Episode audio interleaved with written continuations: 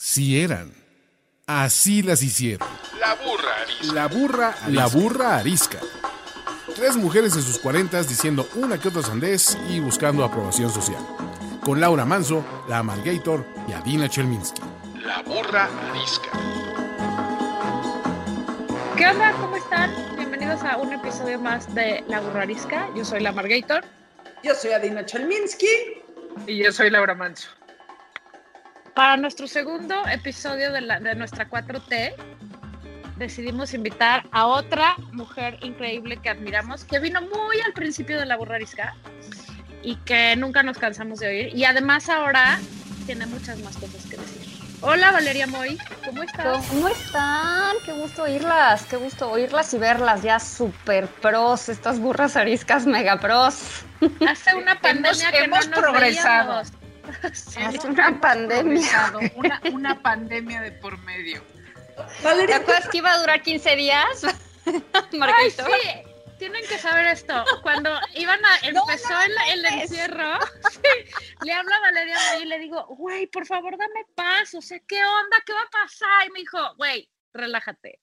O sea, van a ser 15 días horribles, se va a poner espantoso, va a estar muy mal, y ya, y luego va a pasar.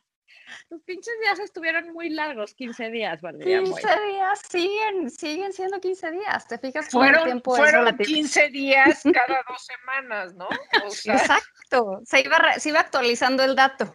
Había que ir actualizando el dato.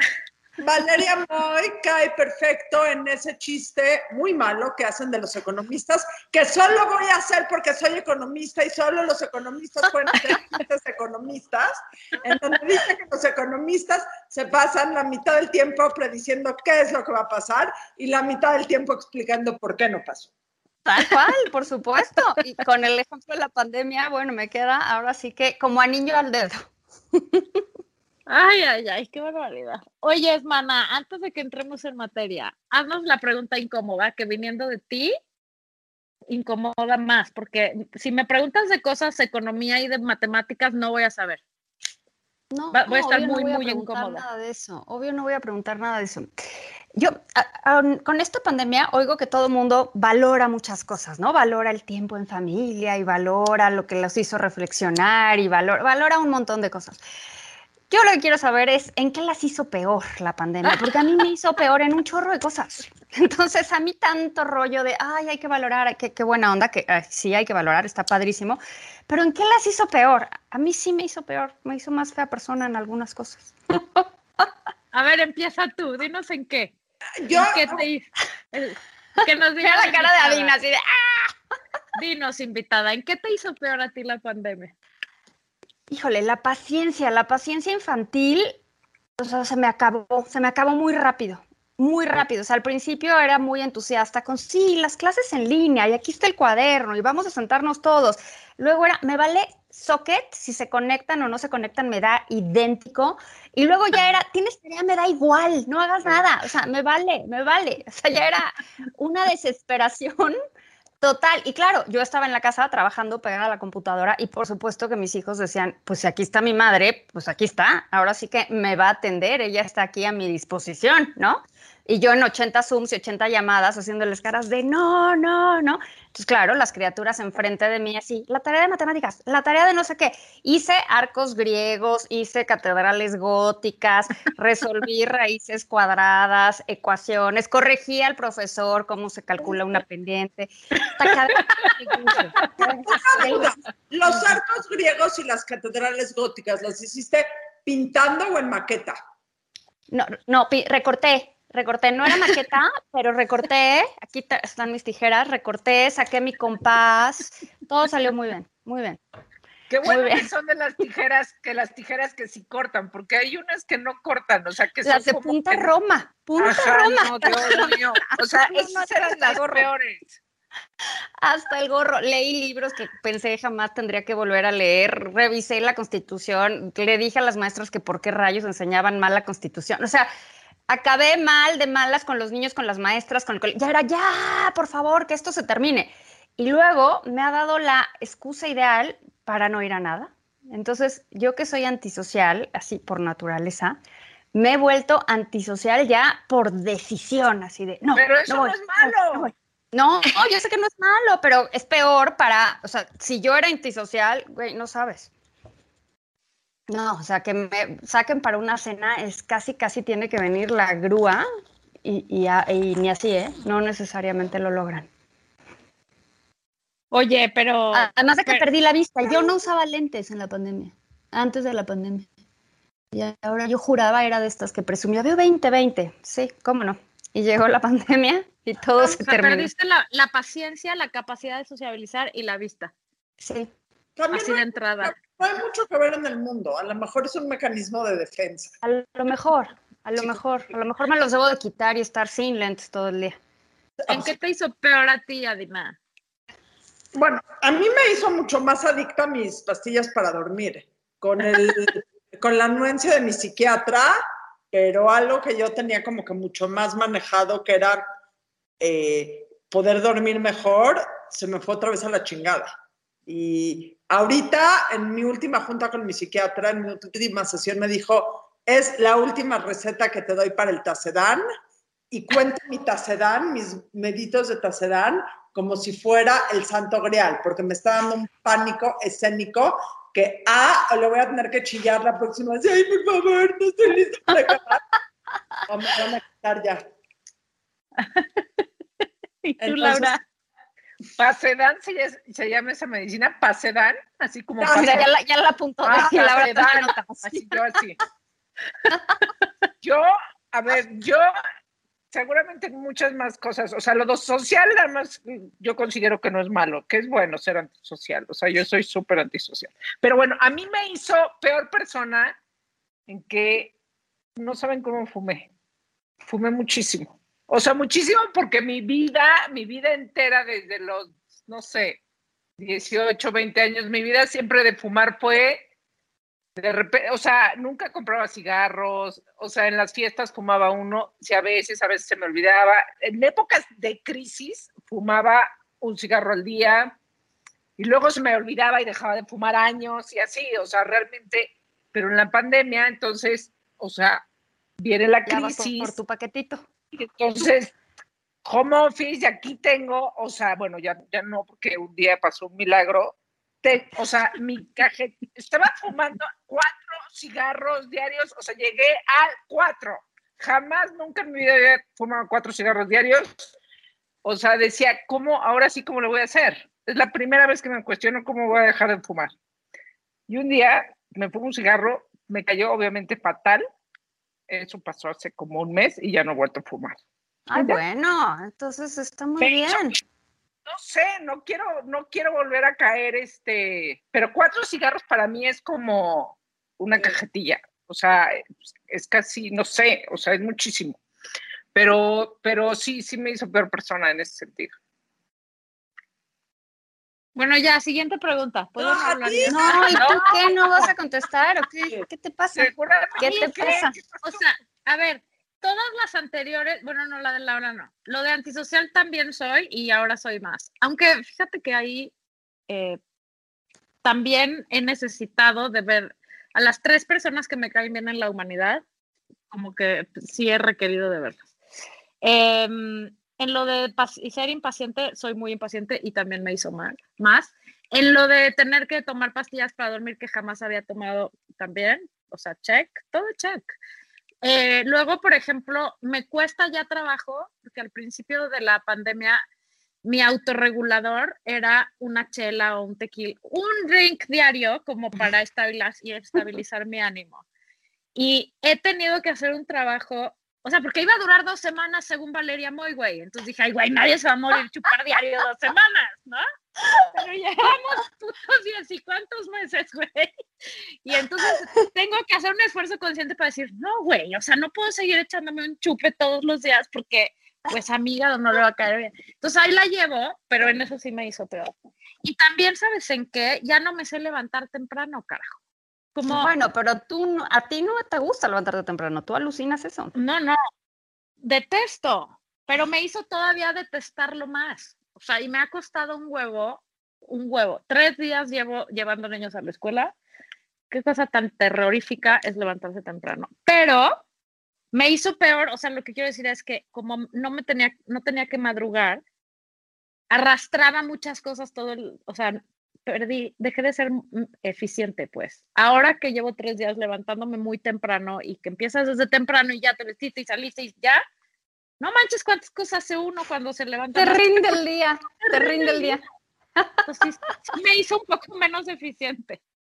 Pero pues ni modo, yo digo que cada quien copeó y copea como puede con ni modo, ¿no? Hay que tomar las pérdidas y ya, y aceptar. Cada, cada quien hace lo que tiene, con lo que puede con lo que tiene. No hay de otra, Así pero de que ha estado muy complicado y sigue estando bien complicado, mucho más allá del tema sanitario y del tema del bicho en sí mismo, está cañón, está cañón. Ahorita que nos conectamos antes de que llegaran Laura y Adina, estábamos platicando Valeria y yo. Y tengo una idea genial para el futuro de este país. Siento que Valeria Moy la tenemos que candidatear para ser la secretaria de Educación Pública de este país. No mames, pero- ¿cómo funcionaría de bien pero- esto? Sí, sí, sí. sí. Sobre Siento todo que- si sabe calcular pendientes. Exacto. Claro. Y hacer maquetas y recortar. ¿Y cuál es la punta? ¿Qué? ¿Punta qué de la De Roma. Punta Roma. Güey, tienes todo No, lo no sabes necesario. todo lo que haría, no sabes todo lo que haría, ya tengo mi plan, A todo ver, lo que haría. O sea, lo he pensado Ah, no, mucho. Dinos, cuéntanos, cuéntanos. ¿Sabes? Ya, de hecho, ya sabes más que el actual, seguramente. No, ¿saben qué haría? Y esto sí lo digo muy en serio. En, en el colegio de mis criaturas les pidieron que llevaran un aparato, un dispositivo, básicamente un iPad, una tableta o algo similar, desde cuarto de primaria. Y entonces, desde cuarto de primaria, tienes a las criaturas que van cargando su aparatejo en su mochila y luego en cuarto y en quinto y en sexto y en primero de secundaria y demás, pues no solo traen el iPad o la computadora o la tableta, también traen el teléfono. Entonces en la mochila cargan computadora, tableta, teléfono, ¿no? Pero lo que es peor, desde principios, o sea, desde que entraron al colegio, desde el kindercito, les enseñaron a escribir, por ejemplo, en iPad, en una tableta ahí. Entonces, la A la trazaban en la tableta. En lugar de coger un lápiz y hacer así esta, ya sabes, el trabajo del dedo y el grip este que tienes La- que la tener, pinza, ¿no? La la pinza y demás empezaron a hacer así, la A con un dedito, la B con un dedito. Claro, hoy por hoy estas criaturas no pueden escribir nada, ¿no? Pero no solo no pueden escribir nada, porque cualquiera me diría, no importa, porque este mundo ya con la tecnología todo lo tienen que teclar. Uno, eso es falso, en primer lugar. Y en segundo lugar, hay un montón de conexiones neuronales que se hacen con esto, Correcto. ¿no? De ves y apuntas. Entonces, mi primer paso sería prohibir, sí, prohibir, prohibir, así, prohibido, nada, no es sujeto de discusión, de plática, de diálogo, nada. Prohibir todos los dispositivos electrónicos, por lo menos hasta secundaria. Y si no, O- secundaria también, ¿eh? Te voy a decir que en la de mis hijos eh, eh, aparecen los dispositivos en secundaria, pero solo son para los libros. O sea, descargas, tú compras una licencia para descargar los libros ahí, para que los niños no anden cargando tanta cosa y no estés tirando libros al mundo a lo pendejo. Entonces les descargan ahí sus libros, pero todo el trabajo lo hacen en cuadernos y escriben y así. Entonces, sí, estoy de acuerdo contigo. Y luego ya Porque no sabes- hablando de, de lo que salió mal en la pandemia, la adicción de las criaturas a estos dispositivos ha sido una locura. Yo creo que los efectos nocivos que eso va a tener, ni siquiera hemos empezado a vislumbrarlos, pero van a estar ahí y van a ser un desmadre absoluto. O sea, la conexión que tienen los chavos de hoy, de hoy me refiero como a la pandemia, ¿no? Los adolescentes en la pandemia, con el mundo real es a través de una pantalla. O sea, Y no se otro lado, pueden los vincular con alguien. Pero por otro lado, también los salvó la Lo pandemia, salvó en un ratito. Me queda claro que te salva en un ratito, pero cuando toda tu vida es Sí, eso, cuando estás forjando tu personalidad, cuando necesitas contacto, cuando odias a tus papás, porque la adolescencia es ese periodo donde odias a tus papás y quieres como hacer tu propia personalidad, y estás metido en tu casa y esto es el único aparato con el cual tienes contacto con el mundo, no tienes contacto con el mundo, o sea, te desvinculas. Entonces tienes a una generación o a dos de chavos que no pueden leer, leer textos largos, porque todo es con TikTok. toda la información llega en videos cortititos, cortititos, cortititos, cortititos. O sea, no aguantan ni la introducción de un video, ¿no? Es pásalo, rápido, rápido, rápido, rápido. O sea, platicando con psicólogos y psiquiatras me dice que están viendo unos broncononones de atención, de ansiedad, de angustia, de que pues simplemente no les dimos, no les supimos dar o no les hemos dado, pues esas habilidades de aguanta, aguanta vara, ¿no? O sea, tienes que tener cierta paciencia. Yo creo que el daño que traen, que van a traer estos dispositivos, y claro, ya sé que estoy sonando como a la abuelita, ¿no? O sea, como mi abuela que decía, las computadoras son el demonio, corre, corre. ya sé que a eso sueno, pero de verdad está cañón. O sea, sí, sí está cañón, porque no lo usan únicamente para la escuela. O sea, qué bien a Margaritor que lo usaran para, ay, el libro y no lo cargas. Ojalá fueras para eso. No, no, no lo usan para eso. Y te digo que yo iba a decir esa también, o sea, a mí también me ha hecho mucho más adicta esta pandemia. Claro. A todos, güey, pues no había nada más que hacer, ¿no? Oye, hay que ponerlos a ver lo que el viento se llevó y que no se puedan parar y que no le puedan poner pausa. Es, tortura. Que es tortura, Laura. Me, haces eso y es tortura. Yo también, yo, yo nunca pude, porque era eso, era la lentitud dura horas, no sé qué pero tal vez así puedan aprender. Ahora, quiero entender bien esa propuesta de cero, cero aparatos, dispositivos electrónicos. O sea, ni clases de computación, o sea, ni clases... No, no, no, clases de computación sí, pero leer o sea, en libros, apuntar ah. en cuadernos. O sea, en el colegio este les daban tiempo libre y el tiempo libre era con dispositivos, no era vete al recreo, no te adelanto el recreo 20 minutos. No, no, no, es tiempo libre en el que entonces veías a los niños en el salón conectados entre ellos jugando no, videos.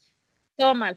No en pandemia. O sea, esto, una nótense, no en pandemia. En época normal, las maestras, ay, terminaste muy rápido tu tarea, terminaste muy rápido lo que tenías que hacer, tienes media hora de, de dispositivo, de tiempo dispositivo, whatever, ¿no? De tiempo dispositivo. Y ahí los tienes pegados, los niños sentados juntos, jugando videos. Cuando se supone que la escuela, bueno, no se supone, sino el tema de la escuela, de las cosas más importantes de la escuela que van a aprender es la convivencia, es la sociabilización. Y también aburrirse y también ser pacientes y también agarrar, en mi época era, puedes ir al rincón esos 15 minutos que tienes y escoger un libro y verlo. sí, güey, ese era el tiempo libre. En fin. O sabes qué, puedes platicar con tus cuates. O sea, tienes tiempo libre, puedes sentarte en ese mismo rincón y platica con tus cuates. Bueno, eso desapareció. Ahora todos están, lo único que quieren es ese tiempo libre para estar pegados al dichoso dispositivo. Entonces sí, Laura, lo prohibiría. Sí les daría clases de coding, pero solo para eso. Ok, ok, no, quería entender, quería entender. Pero mientras llegas a ese punto de la vida, este, y eres la secretaria de, de, de salud, no, de educación de este país, que espero un día suceda. También mientras tanto, de salud, por favor. O sea, lo que sea está bien, en lo que puedas ayudar está bien. Ahora, hay que aclarar que ya está haciendo algo, porque la pandemia también... No, es por chingar, pero creo que Valeria Moy, en donde real, real, real, realmente está hecha, es para dirigir las Fuerzas Armadas. este país. Nada más lo digo, es un Lo dejas sobre la mesa. Por lo pronto, es la directora general del IMCO, que si usted no lo sabe, es el Instituto Mexicano de contra, para la Competitividad, que es una chambota. Y la razón por la que te invitamos hoy, Valeria, es para que nos platiques cuál es el precio, porque eso, ¿qué precio paga una mujer con un puesto así de chinguetas? Eh, tan involucrado en este país con tantos problemas que, digo, para empezar, yo me imagino, a mí me dicen, ten, ahora este es tu trabajo y no sabría ni por dónde empezar, ¿no? Pero aparte te tocó con la pandemia, porque fue al mismo tiempo, y aparte los hijos, y aparte pues, la vida privada, ¿no? De uno, y lo del amor, y cosas así, y aparte, este, la familia, o sea, está cabrón cubrir todas esas áreas, ¿no? Y siempre decimos que se puede y que las mujeres somos unas chingonas y, y sí es cierto, sí se puede. Pero lo que no es cierto y que no venden muchos es que si uno se organiza bien, todo sale. Y la verdad es que hay que decir la verdad. No es cierto, siempre hay un precio a pagar. Por un lado o por el otro, siempre acabas o con la culpa o quedándole mal a uno o explotándole tu estrés al otro o, o explotándote tus neurotransmisores o tu hígado. O sea, el precio a pagar de ser una mujer chinguetas existe. Y de eso queremos hablar hoy contigo, porque no por eso lo vamos a dejar de hacer, ¿no? Lo de, o sea, uno, solo hay que aprender a saber qué precios paga uno y cuáles no. ¿Qué precios? O sea, yo, yo creo que siempre hay un precio, sí hay un precio, porque el precio de alguna manera es eso que dejas de hacer, ¿no? Esa otra cosa que dejas de hacer. Entonces, siempre hay un precio. Y el chiste eventualmente va a ser identificar cuándo ese precio es demasiado alto y cuándo dices, basta, ¿no? Y no estoy diciendo que haya un precio único o igual para todo el mundo. Cada quien pues enfrenta diferentes circunstancias y diferentes cosas. Entonces cada uno va viendo qué puede y qué no puede dejar, porque además, obviamente, la vida de cada una es distinta. Pero seguramente, por ejemplo, a ustedes les han de haber preguntado mil veces en uno y mil foros, ¿Cómo, les ¿Cómo le hacen para combinar su vida y su trabajo? Sí. ¿Cómo le haces para combinar tu familia y tu trabajo? ¿Cuál vida, güey? Yo, creo que para que esa pregunta fuera poderosa, se la tendrías que hacer a los hombres. ¿Cómo le haces para combinar tu vida familiar y tu trabajo? No tienen vida. Y el güey va a ser así como, ah, ¿de qué, ¿de qué me hablas? ¿No? O sea, ¿de qué me hablas? Mira, yo en esta pandemia que bien decías, tomé un trabajo nuevo, recuerdo perfectamente tu mensajito diciendo, no sé si felicitarte o darte el pésame, ¿no? Y que sí, la verdad es que fue algo complicado, para que me entiendas, todavía no conozco a toda la gente que trabaja en el INCO, o sea, no las he visto en, la vida real, pues, ¿no? Ya, había más, pero no a todos los que trabajan en el INCO, o sea, varios no los conozco personalmente. Pero bueno, tomo trabajo nuevo en pandemia eh, y pues supongo que a las que tienen hijos, a la mayoría de las mujeres que las escuchan que tienen hijos, pues son las que se chutaron a los niños en la casa, ¿no? Incluyéndome, ¿no? Por supuesto, incluyéndome. Para mí era bien difícil combinar esto que les decía al principio de los niños más mantener cierta paz en la casa, porque pues con dos adolescentes hombres, ¿no? Está cañón, o sea, no, los tienes que mantener aquí encerrados, sobre todo al principio de, pues no puedes salir a ningún lado, no puedes salir ni, al, ni a dar, o sea, lo más que podíamos era dar la vuelta aquí a la cuadra, ¿no? No había ni cafecitos ni nada. Tienes que asegurarte que la escuela de las criaturas más o menos funcione, tienes que asegurarte que los maestros de la escuela más o menos funcionen, tienes que asegurarte que tu chamba más o menos funcione, tienes que asegurarte que la casa más o menos funcione y todo esto manteniendo cierta, cierta imagen de estabilidad, ¿no? Cierta imagen de, sí, sí, sí, sí, todo se puede, sí, claro, desde las 8 estás arreglada, obviamente hay súper, los niños bajan y abren el refri y todo. Imagen. Es una imagen, es una imagen, ¿no? Todo es como para la foto de Instagram, que es una bonita imagen porque la realidad es completamente distinta, ¿no? Entonces tienes que mantener todo esto. ¿Y cuál es el costo? El costo eres tú. Normalmente el costo eres tú. ¿No? El costo, el costo es tu vida. Y a ver, o sea, mi pregunta es, porque me la he hecho también como a lo largo de los años, y más quizá después de los 40, ¿no? Porque, este, no sé, eh, y, y, yo que no tengo hijos, ¿eh? Pero o sea, estamos como con esta cosa de el éxito es esto, y pero, pero luego nos confundimos, ¿no? El éxito es tener un trabajo y es tener este, y llegar alto y hacer muchas cosas, pero tú además no solo tienes eh, el INCO, pero tienes este, una colaboración en radio, pero tienes columna, pero tienes, este, eh, o sea, muchas cosas más. Entonces, nos confundimos de repente porque realmente entre que vivimos agotados, este, que medio te sale esto, medio te sale esto, medio te sale esto, pero te has preguntado realmente si, si, si eso vas a seguir queriendo, o sea, llamado éxito, o sea, este es el éxito de mi vida y lo quiero sostener a este nivel de vida y de, y de, y de menos disfrute de la vida, o sea, aunque sea un trabajo que ames, al final, este, el costo eres tú, en efecto, y el, el tiempo nadie nunca te lo va a regresar, nunca jamás. No, por supuesto que el costo eres tú, por supuesto que el costo eres tú y además, quizás para las que crecimos con alguna, algún tipo de educación religiosa, que en mi caso fue así, no por mi casa, sino por la escuela, no, pues yo iba en un colegio de religiosas, eh, creces con culpa. O sea, sí hay una culpa ahí metida eh, en esas decisiones que vas tomando, ¿no? Y entonces, si algo pasa con tus hijos, si algo pasa, ¿eh? lo que sea, te genera una culpa extraña, que a lo mejor eso requerirá terapia y procesos y lo que tú quieras, ¿no? Pero sí te genera algo donde no estás, o sea, donde estás pensando que eres insuficiente, o sea, puedes tener todo el éxito que quieras y al mismo tiempo estás pensando que eres insuficiente en otra arena, ¿no? Y entonces ese desbalance, la verdad es que es bien rudo. Por supuesto que a mí me ha hecho pensar esto de, ¿qué es lo que quiero? ¿Este es el éxito? O sea, estar todo el día a mil por hora es el éxito. Y, y de verdad, la verdad, no lo sé. O sea, yo en estas fechas que he visto un montón de broncas este, de salud mental entre los chavos, eh, angustias, depresiones, ansiedad, panic attacks, que dices, híjole, o sea, ¿qué está pasando con, con estos críos que tienen panic attacks? Unas presiones escolares no relacionadas con, la, con, con el rendimiento académico, o sea, porque cuando uno es adolescente, las presiones en la escuela no son las no, no es si te sacas 10 en el examen o no te sacas 10 en el examen. O sea, hay otro tipo de presiones sociales que hoy con las redes sociales son delirantes y creo que ninguna de las que estamos en esta llamada siquiera podríamos entender las presiones sociales que viven hoy nuestros chavitos o nuestros adolescentes porque es un mundo súper, súper, súper distinto y disociado de la realidad. Y aún hay una parte de mí que digo, híjole, yo quisiera irme a vivir al campo, ¿no? Eh, tener un sembradío de brócoli, ¿no? Y gallinas. porque odio los rábanos, ¿no? Un huerto Este, orgánico. Pero que tenga buen wifi para que me pueda conectar y hacer lo que tengo que hacer y escribir lo que tengo que escribir, ¿no?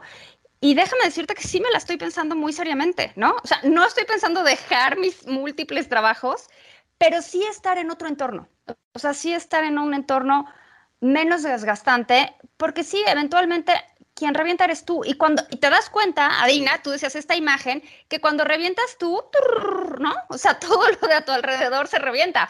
Ya ni el refri se queda bien acomodado. O sea, todo se revienta. Entonces, o sea, esta cosa que se llama burnt out, que, que luego suena como a, ay, no manches, no es para tanto. Sí es para tanto. O sea, sí, el, el costo somos, pues somos nosotras y las decisiones que tomamos. Y por supuesto, cuando digo que el costo es nosotras, te llevas entre, la pat- entre las patas muchas cosas cercanas a ti, ¿no? Claro, Entonces, empezando no por tus hijos. Empezando por los- tus hijos. Porque tus hijos, desde que nacen, absorben, son unas esponjitas que absorben tu emoción, tu estrés, tu estado de ánimo, tu todo, ¿no? Es que, y justo ese es el tema, o sea, ¿cuál es el precio? Y quiero no pagar el precio, porque el- si el precio soy yo, me llevo en escalerita a los demás, ¿no? Claro. Es que creo que de todo lo que dijiste, la palabra clave es la insuficiencia.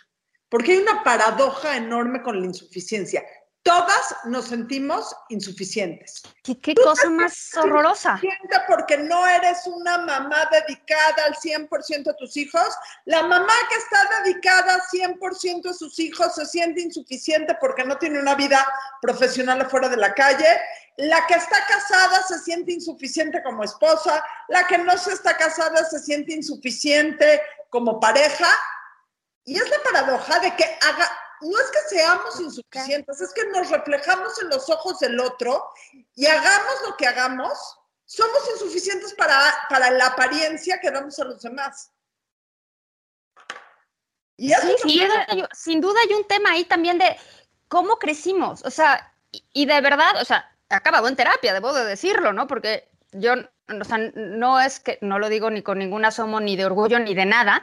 Antes de la pandemia no iba a terapia y ahorita es necesito ir, o sea, necesito ir y no, no necesito ir para desahogarme, ¿no? No necesito ir como va mucha gente de necesitas desahogar, es necesito resolver este tema porque ¿qué está pasando? ¿No? O sea, ¿qué está pasando que no entiendo? Y hay muchas cosas que la pandemia me ha hecho pensar que, pues, que no resuelvo, ¿no? Y, y- y muchos son temas que pues vas repitiendo y que sí hay una cosa de insuficiencia y sí hay una cosa ahí culpígena, nefasta, porque además confundimos esta cosa de responsabilidad con culpa, ¿no? O sea, que es como alucinante, ¿no? Yo me acuerdo en algún momento, este, un galán que tenía me decía, uy, ¿por qué vives con esa culpa? Me decía, malditas escuelas católicas donde crecen con una culpa perpetua de absolutamente todo lo que hacen, o sea, les va bien, la están pasando bien y les da culpa, ¿no?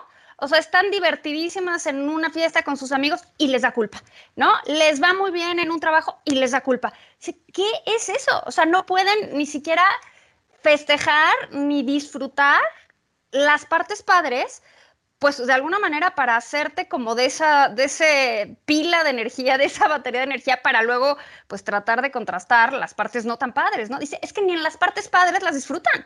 Las partes padres están así como, ay, qué agobio, qué agobio, qué culpa, qué culpa, porque ahorita debería de estar haciendo y ahí fill in the blanks, ¿no? Con todo lo que usted quiera. Y además. Y tu, y tu galán tenía razón, o sea, es cierto, esa cosa este, de culpa, esa dosis es brutal, pero me parece más interesante que digas la confusión. Una cosa es ser responsable y otra cosa es la culpa. ¿Qué has hecho para, qué has hecho para este, reducir tus niveles de culpa? No, nada, o sea, estoy en terapia, pero todavía no lo logro, Laura. no, ese, ese, punto Oye, es, muy reciente, pero, o sea, sí es como de, güey, algo está pasando. A mí sí me pasa mucho que llego a casa de mis papás y tuve una semana increíble en el trabajo y tuve todo, o sea, fui una fregona en el trabajo y me ven con... Y mira que mis papás trabajan ambos y son muy enfocados en la vida profesional. Me siento el sábado que como con ellos y me dice, ¿y cómo les fue a tus... Les valió madres lo que hice en el trabajo. Sí, sí, obvio. ¿Cómo les fue a tus hijos esta semana? Y ya ahí perdí. Y es que te voy a decir una cosa. En esta apariencia que dice, bien dicho Valeria, que tratamos de cumplir y, y, y llenar todos los, o sea, todo el mundo, yo no sé ustedes, pero yo siento que todo el mundo necesita un cacho de mí todo el pinche día, todo el tiempo, a todas horas. O sea, o mis hijos, o sea, o un hijo o otro, o un perro o el otro, o mi papá o mi mamá, o mi hermana, o mi esposo, o la señora que trabaja conmigo. O sea, todo el tiempo alguien quiere que yo le ayude a resolver algo, ¿no? Y pues ahí estoy, de pendeja. Bueno, de pendeja y de responsable y de porque así quiero y de porque te da gusto. O sea, es una combinación muy enferma, y así somos todos, que pues lo haces, ¿no? O sea, sí, lo sigues haciendo porque es un cilindreo en el que estamos. Pero la cosa es que, qué importante, o sea, y qué urgente aprender a parar y decir, a ver, sí, y sí tengo que hacer esto y esto. O sea, aprender a distinguir lo urgente de lo importante, número uno. O sea, qué sí urge hacer ahorita y qué es importante, pero es más importante esto, ¿no? O sea, uno, eso, aprender a distinguir que uno tiene que aprender a priorizar. Eso me parece importantísimo. Y por otro lado, me parece que es importantísimo entender que la vida va a ser una crisis tras otra. O sea, por ahorita es una pandemia y los hijos y esto y el otro y lo demás allá. Y luego van a haber otras cosas. Y si estamos esperando a que todo esté perfecto siempre, pues nos va a cargar la chingada siempre. Porque, ¿qué crees, güey? O sea, no va a parar. La, la madriza nunca va a parar. Y entonces, uno tiene que, o por lo menos eso es lo que a mí me ha servido y es una conversación que este fin de semana tuve con una gran amiga que está justo en este cilindreo máximo de resolver, resolver, resolver lo que se espera de mí, lo que tengo que hacer, lo que, ¿sabes? O sea, mi responsabilidad, mi chingonería, mi familia. Sí, güey, pero si tú todo ese proceso la estás pasando pésimo, vas a dejar de ser eficiente en lo demás. Entonces, uno dentro de la madriza máxima que es la vida y perpetua, uno tiene que aprender a parar y decir, ¿sabes qué? Hoy te van todos a la chingada. Me voy a ir, tú te vas a tu terapia. Ella se va a su bici. Ella, ¿a dónde vas tú, Adaiva? A pintarme el pelo, evidentemente. Adaiva se pinta el pelo. Yo me, yo me tiro a leer o, me, o le hablo a mis amigas y les digo, güey, please podemos ir a desayunar o por una cerveza o por lo que sea. O sea, tenemos que aprender para sobrevivir a eso porque eso no va a parar y dejar de pagar precios no va a dejar de suceder. Pero la manera en que hace que pagar el precio valga la pena es aprender a disfrutar la madriza mientras sucede. Y eso solo se hace si de pronto dices, aplicas la de la máscara de oxígeno del avión. Primero te la pones tú para luego poder ayudar a los demás. Porque si tú te chingas, efectivamente, todo lo demás se va a chingar. Y hay una palabra clave, aprender a delegar. Que en esta parte, por ser suficientes, nos cuesta muchísimo trabajo delegar. Les voy a contar algo que le pasó a mi esposo en el mundo de negocios que creo que aplica en el mundo de negocios y en la vida general. Hace como 10 o 15 años, un poco más, quería tomar un curso en el IPADE, que se llama el AD2, que es para eh, altos directivos de empresas. Implica que te tomes toda una tarde del jueves y toda una mañana el viernes durante un año y no vayas. Y mira que en el tiempo que yo llevo casada, Alfredo no se toma más de una semana de vacaciones porque realmente es muy comprometido con su trabajo, que está perfecto, no tengo ningún problema. Entonces, cuando entró y le dijeron, sí, lo aceptaron, le dijeron, sí, es jueves en la eh, tarde y viernes en la mañana, dijo, es que no sé por qué, por el trabajo. Y uno de los grandes maestros del IPADE, que sí tienen gente muy inteligente, le dijo, si tú no puedes tomarte una tarde y una mañana de tu trabajo, es que algo estás haciendo mal. Exactamente. Es que eres un mal jefe, porque si tú, si tú eres la única manera en que eres indispensable en tu trabajo es si no eres indispensable. Y eso aplica a todo en la vida. Si no puedes delegar parte de tu maternidad, si no puedes delegar parte de tu vida profesional, si no puedes delegar parte de tus responsabilidades, entonces no sirves de nada, porque no es que seas muy responsable, es que eres una microadministradora que tiene que estar ahí pichicoteando todo. Y, y agregaría aprender a delegar y, inciso B, aprender a mandar a la chingada.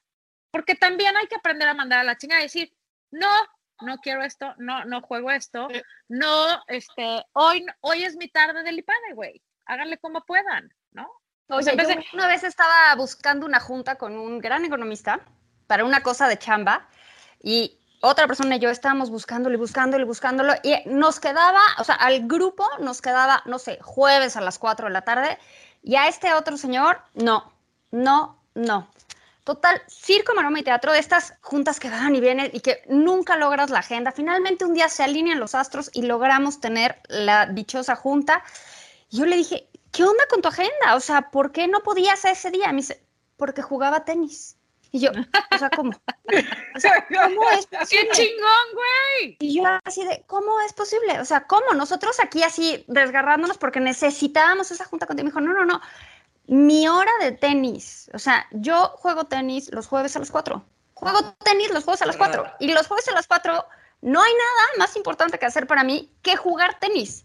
Entonces, Valeria, me caes muy bien, te quiero mucho, pero yo a las 4 de los jueves juego tenis. Entonces, no va a haber poder humano porque es el único momento en la semana que puedo hacerlo. Y para mí es súper importante mantener ese espacio. Y fue de esas como lecciones de, güey, uno tiene que cuidar esos espacios, ¿no? Eso, por ejemplo, yo lo hice fatal en la pandemia. O sea, yo tenía unas clases de yoga y unas clases de baile que disfrutaba enormemente. Y claro, con la pandemia, pues bye, las cerramos y nunca lo agarré online porque el horror hacer cosas online. Entonces, nunca lo agarré, pero, o sea, yo a la primera de cambios, pero a la primera de cambios descuidé ese espacio que para mí era importante, porque era mi único espacio donde recuperaba un tris mi salud mental, que es bastante débil, por cierto, ¿no? Entonces lo dejé así, ¿no? A la primera de cambios lo solté. Y este señor lleva años, años, economista muy respetado, años, y dice, yo juego tenis a las cuatro, punto. O sea, se puede caer el mundo. No hay conferencia que acepte, no hay programa de tele que acepte, no hay entrevista que acepte, no hay junta que acepte, porque yo. Claro, porque si no. Juego porque si no lo va a estar cancelando cada semana. O sea, porque siempre va a haber una junta importante. Y, y los señores, en general, los hombres, son muy buenos haciendo eso. O sea, en, en, en, en decir, güey, esto lo hago yo y te, y te chingas. Yo una vez escribí una columna que se llama El síndrome de la cartera y las llaves. ¿Qué es eso? Ellos ya se van, agarran su cartera, sus llaves y a la chica, ¿no? Y nosotros estamos atrás, güey, malabareando todo el demás circo. Y creo que también hay que aprender a decir, ¿saben qué? Hoy es mi tarde libre, hoy es mi manicure, hoy es mi whatever, y agarrar nuestra cartera y nuestras llaves, güey, y mandar a todos a la chingada. O sea, cual sea que sea lo que te haga recuperar tu conexión contigo y, y, darte felicidad, solo porque sí, para nadie más, no para tu esposo, para tus hijos, para la escuela, para tu trabajo, solo para ti, defenderlo y integrarlo, de ser posible una vez al día, por lo menos, ¿no? Pero eso pasa también porque, porque como que en esta lucha de querernos ganar un lugar en el mundo este, profesional, quieres todo y entonces, y luego este discurso de somos super mujeres, no, o sea, cero somos super mujeres. y no se puede todo. No somos super mujeres, no, no tenemos superpoderes, no, no, no creas, o sea, somos seres humanos. Y, y justo, o sea, querer ser perfectas, este, nos va a llevar como a, a la, o sea, a la desgracia, ¿no? Si ya veníamos de una desgracia de, no, pues este, tú te quedas en tu casa y no puedes trabajar y qué angustia, ¿no? Y, lo que generaba eso a nivel psicológico, pues qué nivel psicológico este, va a generar el que quieras lograrlo todo, hijos, trabajo, este, etcétera, amigas, este, viajes, eh, pareja, todo. Entonces, no se puede. No se puede. Entonces, sí hay que pagar un precio. Pero, el chiste es saber, o sea, el chiste es escoger ese precio. O sea, porque de que hay precios, hay precios. Y el único Sí, chiste siempre. es saber, a ver, estoy dispuesta hasta acá. Pero ya cuando tienes gastritis, colitis, se te cae el pelo, o sea, es como, güey, creo que ya estás pagando demasiado precio, ¿no? O sea, sí tienes que saber, y no es tan fácil, pero sí tienes que saber encontrar esos espacios o esos lugares o esos momentos o esas actividades que te permiten a ti reconstituirte. Porque no solo te va a hacer bien a ti reconstituirte, sino le va a hacer bien a la gente que te rodea. O sea, la gente que trabaja contigo, la tus hijos, tus papás. O sea, le va a hacer bien a los demás, no solo a ti. Y a veces pensamos que dar más y dar más y dar más y dar más es para el bien de todos. Y no. O sea, a veces esa hora para jugar tenis o esa hora para irte a pintar el pelo de morado o esa hora para lo que uno quiera y lo que uno determine. O sea, de verdad, las opciones son tan amplias Sí. como personas hay. O sea, cada una una sabe, puede ser dormirte. O sea, de verdad, esa hora o dos o tres o las que cada uno necesite, me parece que las tenemos que defender a capa y espada. Porque sí estamos dispuestas a abandonarlas a la primera de cambios porque te surge una entrevista, porque te surge, no, ¿cómo? El proyecto, esa es la única hora que puede. Pues bueno, ni modo, ya cedo mi yoga o cedo. No, no, no. No, aguanten. Esto es mío y esto es para mí. Y si cruzo esa línea, ya es un precio muy alto. Ahí sí ya es un precio que no estoy dispuesta a pagar. Y a veces identificar eso es bien difícil. O sea, identificar así de esto lo defiendo a capa y espada, ni cuenta nos damos. Y ya se dice Hace- ahí tu alma en el camino. Claro, hace, hace poco justo mi papá nos, mi papá tiene 80 años y no, bueno, me contó que hace, no sé, o sea, cuando estábamos nosotros en la universidad, no sé qué, rechazó, rechazó un puesto, este, X puesto, que le venía muy bien a su carrera y que, este, pero por, por un verano que fuimos a pasar un viaje a la India, ¿no? Y él dijo, no, o sea, no, no, o sea, ya, ya tengo un nivel de vida con el que estoy cómodo, este, sí podría tener este puesto, pero digo, o sea, mi papá tenía su, su oficina y su empresa propia, ¿no? Pero le, le ofrecieron, no, dijo, no, y nunca nos los había contado, nunca, o sea, no sé, o sea, decidió no contarlo hasta hace poco, dijo, dije que no, pero la verdad es que ese viaje con mi familia para mí era importante, era un verano, por un puesto, pues dijo no, dije, qué bien, o sea, esa, el, o sea, era sacrificio, si no, no hubiera podido ir y se hubieran tenido que ir ustedes, preferí no. Wow. Ahora, aquí hay un tema que me llama la atención, que era una pregunta, pero ya pensé y también tiene una respuesta. Que bendito sea Dios. Ya pensé, ya Venga. me pregunté, ya me contesté, ya llegué a la conclusión, les comento.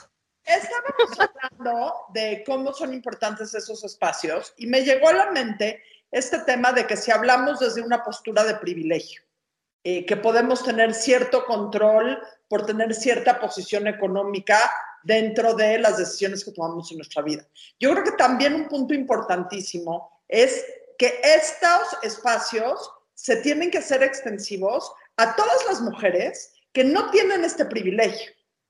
Que, por ejemplo, hu- hubo una época en donde yo trabajaba en un banco y digo, evidentemente en el banco hay diferentes, hay una escalera socioeconómica importante.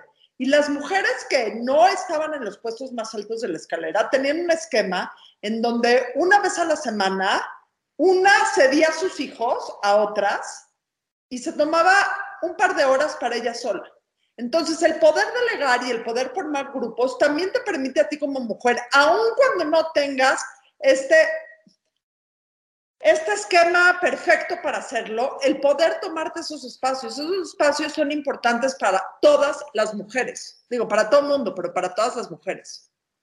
Sí, porque el tema es que nunca acaba. O sea, cuando llegas, claro, en la pandemia todo se borró, ¿no? Y entonces la chamba, para algunas, porque evidentemente no fue para todo mundo, de hecho solo para el 20%, la tenías en la casa, ¿no? O sea, tenías tu chamba en la casa, de nuevo para las que se pudieran, pero tenías también la chamba en la casa. O sea, no tiene fin. Despiertas y despiertas, trabajas tú todo el día y duermes, ¿no? Claro, ahí está mezclado chamba de la casa, chamba, chamba, chamba, ¿no?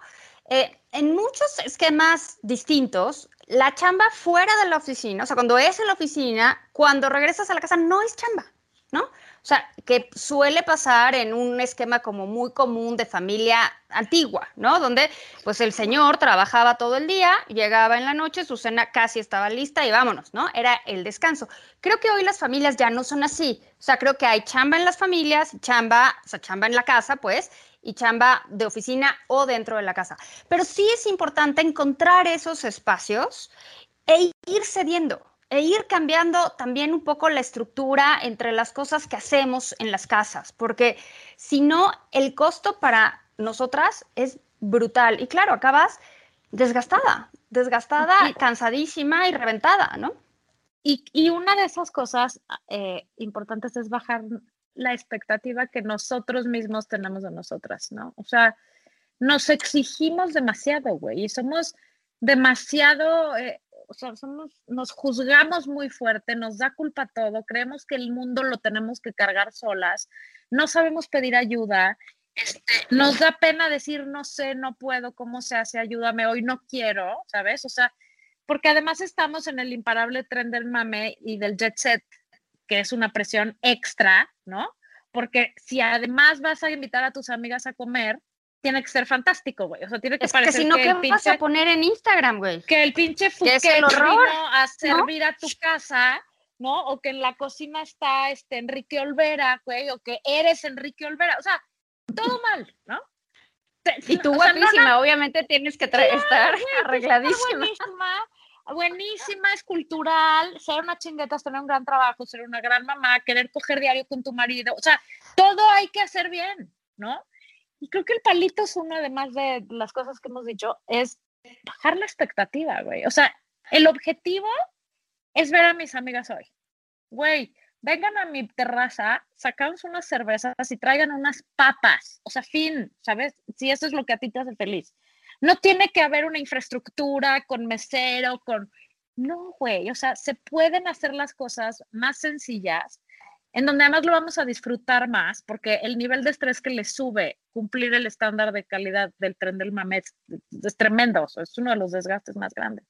Entonces, bajar nuestra expectativa y decir, a ver, hoy lo que tengo que hacer es ABC. ¿Cómo lo hago de la manera más eficiente, al precio menos caro posible, para mí los involucrados, ¿no? Que, y querer abarcar menos en cada día, o sea, ir poquito a poco. También traemos mucha prisa y creemos que vivimos lo que tú decías, güey. Hay que irse a, a cultivar gallinas o crecer gallinas o como diablos se diga. Cultivar gallinas, la siembra, y crecen. Lo que quiero decir es, no manches todas las cosas que están hoy en la vida de un, en una ciudad así, que tenemos que hacer. Es una Sí. locura, más el tráfico, más, o sea, es una locura. Pero Sí, no, vale. no caigamos, o sea, no nos, embar- no nos metamos en esa dinámica. Y ahí sí que, pues cada una decide, ¿no? A mí hace poco tú a Margator pusiste un post de, pues sí hay cosas que uno tiene que dejar en privado, ¿no? Ay, Pues tantas, tantas, Tantas. que no Todas, ¿no? O todos, sí. O sea, porque es exacto, es que además, además la presión de ser un, o sea, cada uno somos nuestro personal community Claro. manager de uno mismo, en donde si no posteas en tiempo real lo que estás haciendo, comiendo, viviendo, estando, viajando, paseando, compartiendo, regalando, entonces no existe. Entonces, no, bueno, pues A mí lo que me da miedo de Valeria complicado. criando eh, gallinas es que dos semanas después van a saber contar y escribir. las gallinas estarían poniendo huevos perfectos todas a la misma hora sin Obvio. verla, Obvio. Todas misma hora, ordenadas, todas y perfecto. Y la que no, la que no ponga, la que no ponga su este número de huevos diario requerido, va a ir a terapia. Va a ser inmediatamente. a Inmediatamente, porque ya aprendí. Les Inmediatamente. va a dar clase de baile. Y se llamará Gallina sin culpa. Exacto. No, pero de verdad sí creo que nos estamos llenando no solo de cosas, eh, de, o sea, sí de expectativas también, pero de, de unos, o sea, necesitamos darnos cuenta que hay un momento de calma, o sea, relájate, no pasa nada, ¿no? O sea, yo me he dado cuenta, cada, o sea, y cada vez lo hago más, que lo que no puedo terminar de chamba entre semana, lo dejo para el fin de semana. Y, y me parece como, ay, esto lo hago el sábado. Y me da, imagínate, la, o sea, el de Braille, que me da paz dejarlo para el sábado, ¿no? Porque digo, bueno, ya el sábado, como el sábado, en mi cabeza, como el sábado no tengo cosas que hacer, el sábado termino mis pendientes de chamba. Entonces, en efecto, pues ya uno chambea también el sábado y pues también el domingo, ¿no? Y entonces, ¿dónde está el libro que querías leer, la copita de vino que te querías tomar? O sea, la No, y el que- ¿no? desconecte que, y el desconecte que es muy, además, muy saludable. Pero a ver, ¿es No, el sistema innecesario. somos- ¿es, el- ¿Es el sistema o somos las mujeres? O sea, ah, bueno, también hay hombres que trabajan los fines de semana, pero es el, el- es el sistema, también el sistema presiona. Yo creo que claro que el sistema presiona. El sistema, no, es que estás en un startup, no, pues es que, que así, así Y la es, o sea, flasheada, te, tienes que ¿no? comprometer, te tienes que comprometer, este no es un horario de 8 a 5, este es este full time. Es que es lo que siempre decimos, Laura. Es la maldita cultura de la glorificación de vivir en friega y de estar saturado de chamba. Es que estoy Ajá, de tapado que se de te caiga el trabajo. pelo y qué bueno, tengo más trabajo. Y entonces, este, O sea, el horror. muy, muy mal. Bueno, el otro día mi, mi, sí, mi terapeuta me dijo, o sea, chequen mi desconexión. Se fueron mis hijos un año fuera, están con su papá. Y me dice la psicóloga, ¿y qué vas a hacer este año? Y yo, ¿cómo? O sea, así como de, no entiendo la pregunta, así me repite la pregunta. Sí, ¿cuál es? Y yo, pues, ¿trabajar más? No, no, no, pero aparte del trabajo. Y yo, ¿cómo? Sí, pero ¿cuál es tu proyecto personal? Y yo, ¿cómo? No sé, no he podido contestarla. Dice, ¿cuál es tu proyecto personal? Y le dije, bueno, sí, tengo que cambiar unas cortinas, porque esas cortinas se cayeron el año pasado, entonces no las he cambiado. Entonces, bueno, eso es mi proyecto personal, es tengo que hablar al de las cortinas. Y luego me gustaría pintar, esto es cierto, y me gustaría pintar la puerta del garage también, porque ya está toda así, ya está eh, oxidada y demás. Y ella me veía con cara de, sí, pero esos son pendientes que tienes que hacer de tu casa. ¿Cuál es tu proyecto personal? Y yo, pues esos, ¿no? O sea, sigo sin poder contestarla. que que todo esté perfecto, que todo esté perfecto. La terapista de Valeria Moy se dio cuenta que Valeria Moy va a ser su afore personal. ¿Cómo? O sea, no entiendo. ¿no? Es que, es que está cañón que nos pongamos en último lugar. O sea, es, esa es la verdadera tragedia, es que permitimos que nos pase todo encima, o sea, sin, sin, sin límites de nada. Pero lo que está tristísimo es que lo que nos está pasando es la vida, güey.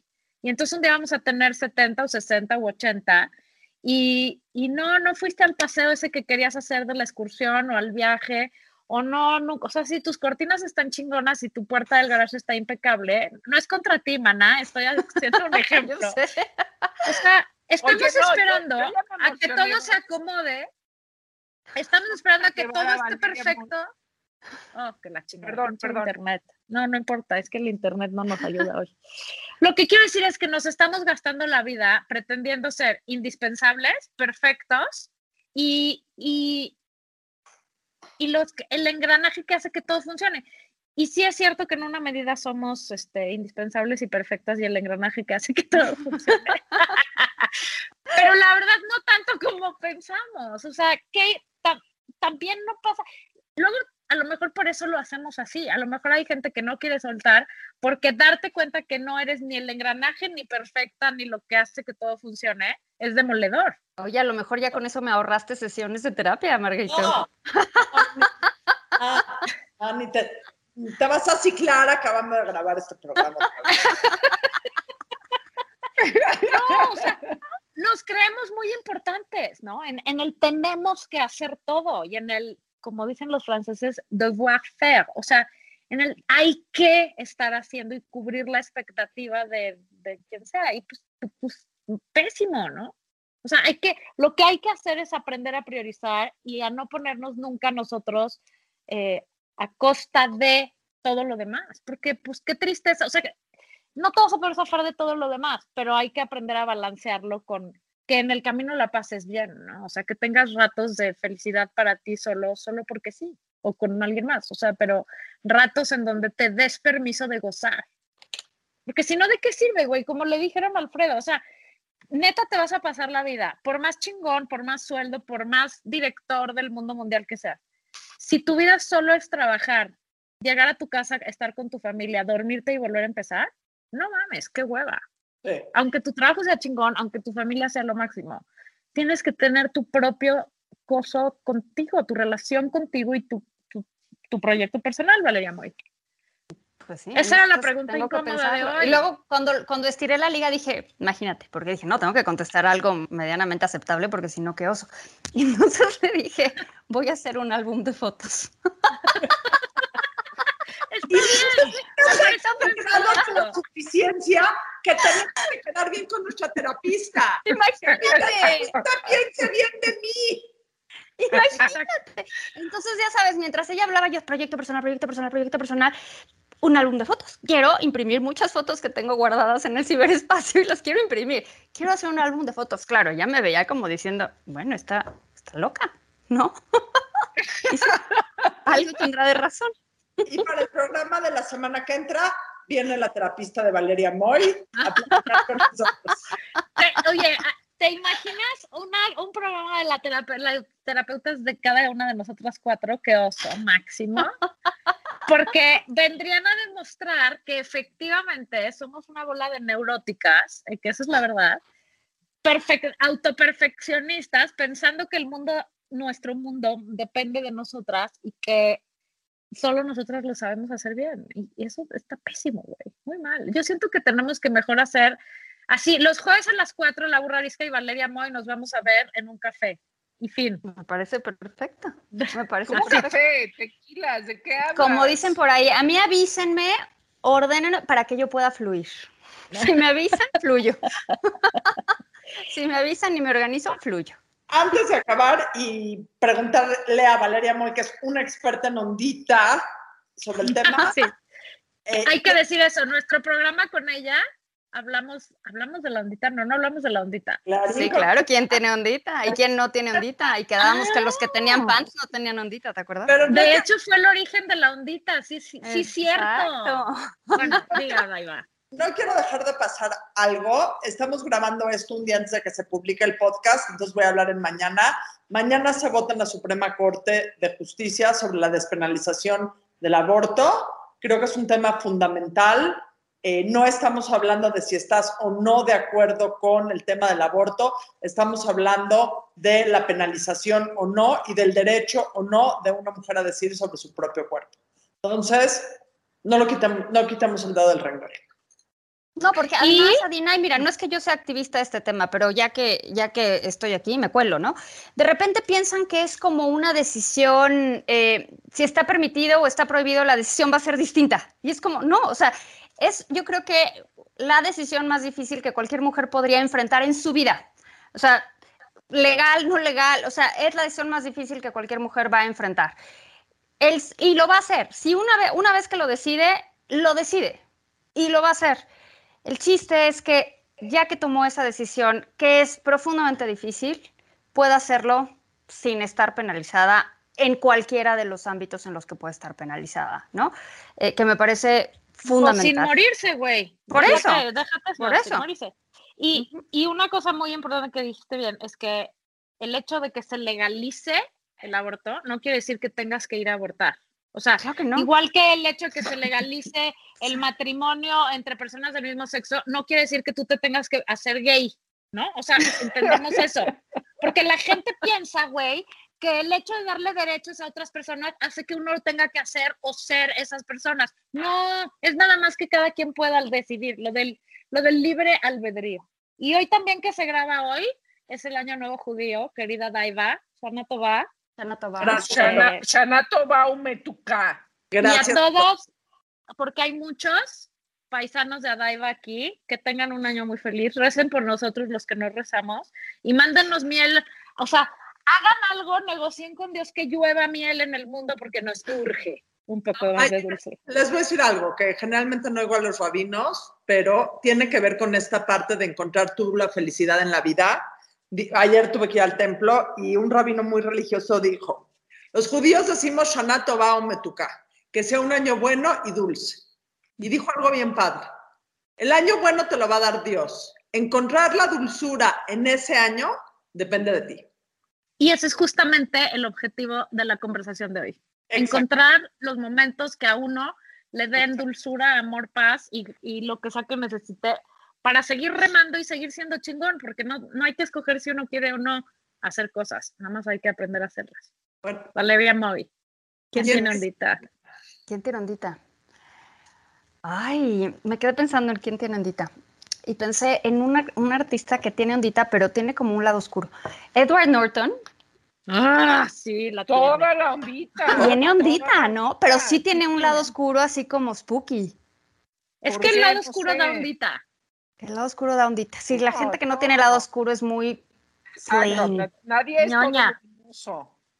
Sí, sí, no, no. Sí, tiene ondita. Edward Norton me parece que tiene ondita. Adina no, ya vi que dijo, no, no. Me encanta, me encanta. Te voy a decir, Edward Norton tiene una película en donde sale con Richard Gere, que cometió un asesinato. Ah, sí, sí, sí, sí, sí. Spooky. Um, Súper spooky. Sí, sí, sí. Sí, sí, sí. Oye, Valeria Moy, ¿dónde te seguimos?